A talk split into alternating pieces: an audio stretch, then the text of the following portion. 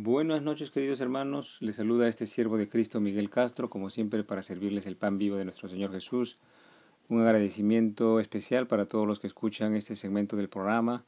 Es una alegría y es un privilegio para mí poder ministrar y enseñar la palabra de Dios.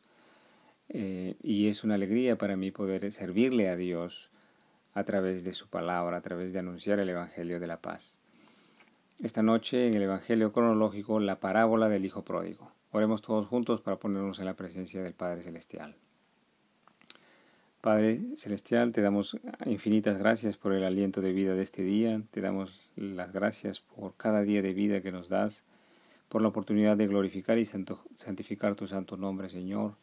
Ayúdanos, es posible, con el Espíritu Santo, hacer, tener el criterio tuyo, tener tu razonamiento, tu pensamiento y tu piedad, tu misericordia, tu paz, tu bondad, Señor. Es posible con tu misericordia y tu gracia cuando nos das de tu Espíritu y también el conocimiento de tu palabra y la aplicación de tu palabra, Señor. Te rogamos humildemente para ello, para que seamos imagen y semejanza de Cristo y también podamos proyectar esa imagen, esa luz y esa sal sobre nuestros hermanos con piedad y misericordia, con amor, Señor. Te pedimos en el nombre de Jesús por nuestros amados, por nuestras madres, por nuestros padres, por nuestros hermanos, por nuestros eh, queridos hijos, también por nuestros amigos, para que ellos también vengan al arrepentimiento y a seguir a Cristo con todas sus fuerzas y con todo su corazón. En el nombre de Jesús, por los siglos de los siglos. Amén. Leemos Lucas 15 del 11 al 32. El Señor Jesús dijo, un hombre tenía dos hijos, y el menor de ellos dijo a su padre, dame la parte de los bienes que me corresponde y le repartió los bienes. No muchos días después, juntándolo todo, el hijo menor se fue lejos a una provincia apartada y allí desperdició sus bienes viviendo perdidamente.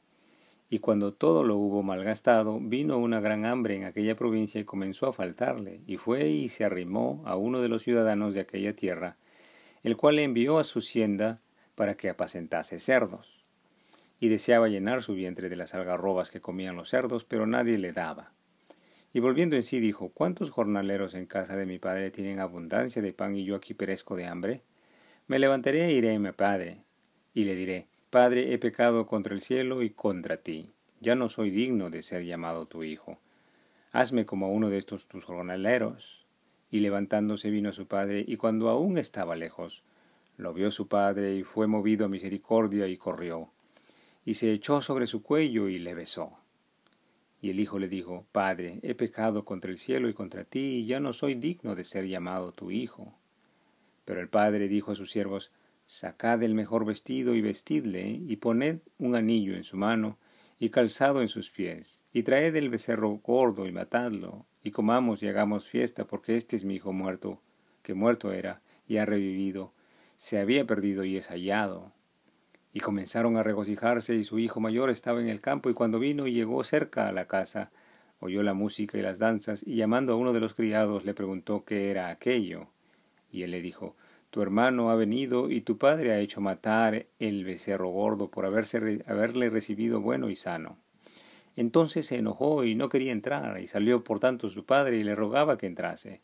Mas él respondiendo dijo al padre, He aquí tantos años te sirvo, no habiéndote desobedecido jamás, y nunca me has dado ni un cabrito para gozarme con mis amigos. Pero cuando vino este tu hijo, que ha consumido tus bienes con rameras, has hecho matar para él el becerro gordo. Él entonces le dijo, Hijo, tú siempre estás conmigo, y todas mis cosas son tuyas. Mas era necesario hacer fiesta y regocijarnos, porque este tu hermano era muerto y ha revivido, se había perdido y es hallado. Gloria a ti, Señor Jesús. Maravillosa esta parábola y abundante agua viva nos da el Maestro el día de hoy, en esta mañana o en esta noche, en oración, en que en oración preparamos esta conversación con el Maestro. Yo te alabo y te adoro, Maestro Jesucristo. Tenga piedad de este siervo. Tenga ustedes piedad de este siervo, Señor, que le busca con diligencia. Amén. El relato de Lucas tiene en proporción Abundante información acerca del hijo menor, ¿no? del hijo pródigo y de su viaje fuera de la casa de su padre, pero algo trascendental que además debemos beber de la palabra de Dios es la actitud del hermano mayor, algo muy muy importante. Existe un propósito fundamental de que el maestro haya incluido este tercer personaje en las parábolas acerca del rescate de los, los, de los pecadores. En la parábola de la oveja perdida, por ejemplo, que revisamos en la charla de ayer, solamente estaba el pastor y la oveja perdida. En la parábola de la moneda perdida solamente encontramos a la mujer que busca la moneda perdida y los amigos quizás. En estas parábolas anteriores el maestro nos da la imagen de la relación personal entre el pecador y su salvador, pero en esta parábola del hijo pródigo encontramos este tercer personaje importante, el hermano mayor, bendito sea el maestro. Y aquello que el maestro nos enseña en este día podría cambiar nuestras vidas para siempre. Aleluya, gloria a ti Señor Jesús.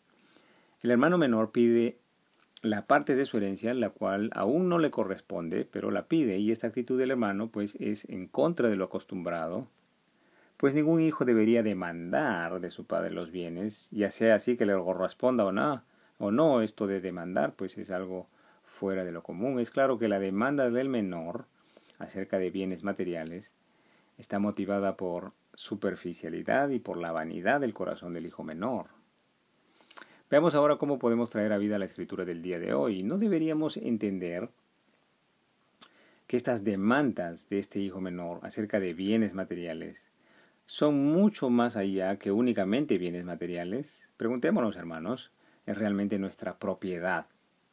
¿Es realmente nuestra herencia nuestros cuerpos, por ejemplo?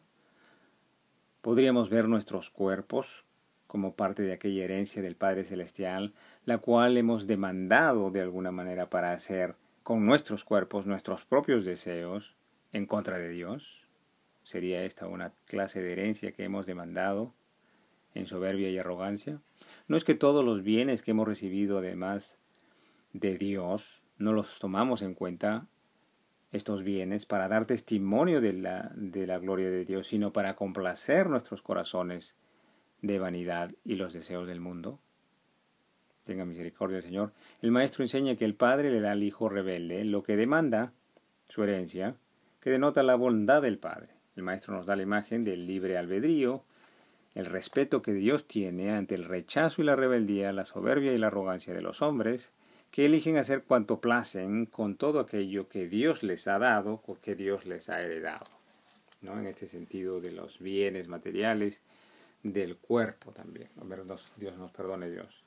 La palabra dice, no muchos días después, juntándolo todo, el hijo menor se fue a lejos a una provincia apartada y allí desperdició sus bienes viviendo perdidamente. Y cuando todo lo hubo malgastado, vino una gran hambre en aquella provincia y comenzó a faltarle, y fue y se arrimó a uno de los ciudadanos de aquella tierra, el cual le envió a su hacienda para que apacentase cerdos. Y deseaba llenar su vientre de las algarrobas que comían los cerdos, pero nadie le daba. Gloria al Señor. Nótese que entonces que el hijo menor hace su voluntad y en su voluntad hace uso vano y tonto de los bienes que poseía. Ahora, ¿no deberíamos mirar este malgastar del menor en la perdición del pecado de lujuria y avaricia únicamente, sino más bien deberíamos profundamente, deberíamos beber profundamente de esta agua viva que enseña el Maestro Jesucristo? Preguntémonos, hermanos, ¿no deberíamos ver este malgastar sus bienes en desconocer la voluntad y la sabiduría de Dios?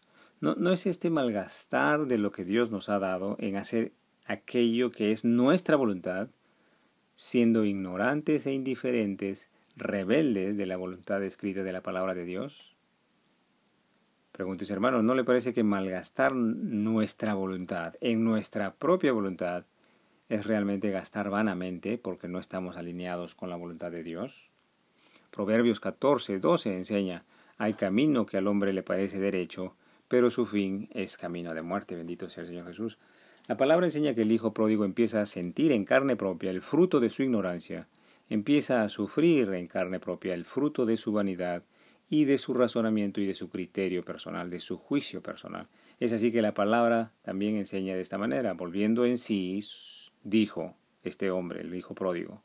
¿Cuántos jornaleros en la casa de mi padre tienen abundancia de pan y yo aquí perezco de hambre? Me levantaré e iré a mi padre y le diré, Padre, he pecado contra ti, contra el cielo, ya no soy digno de ser llamado tu hijo, hazme como uno de tus jornaleros. Volviendo en sí entonces, dice la palabra, ¿no le parece que esta actitud del hijo menor es un despertar, volver en sí, volver en razones y sabiduría? ¿No le hace memoria el volver en sí, que dice la palabra, acerca del renacimiento que el maestro enseña a Nicodemo? Volvió en sí, dice la palabra.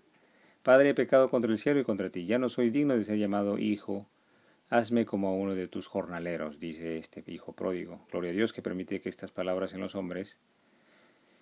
¿Y acaso esto no nos da imagen del Maestro otra vez del arrepentimiento, enclavado luego del sufrimiento, producto de nuestro desconocimiento de la palabra y voluntad de Dios?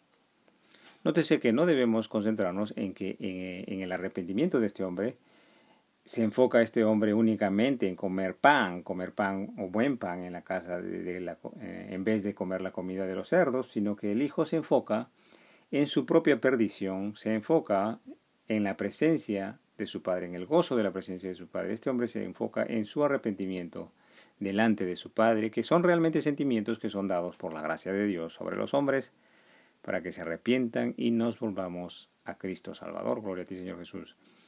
Y levantándose el hijo pródigo vino a su padre, y cuando aún estaba lejos lo vio su padre y fue movido a misericordia, y corrió y se echó sobre su cuello, dice la escritura, y le besó. Y el hijo le dijo, Padre, he pecado contra el cielo y contra ti, ya no soy digno de ser llamado tu hijo.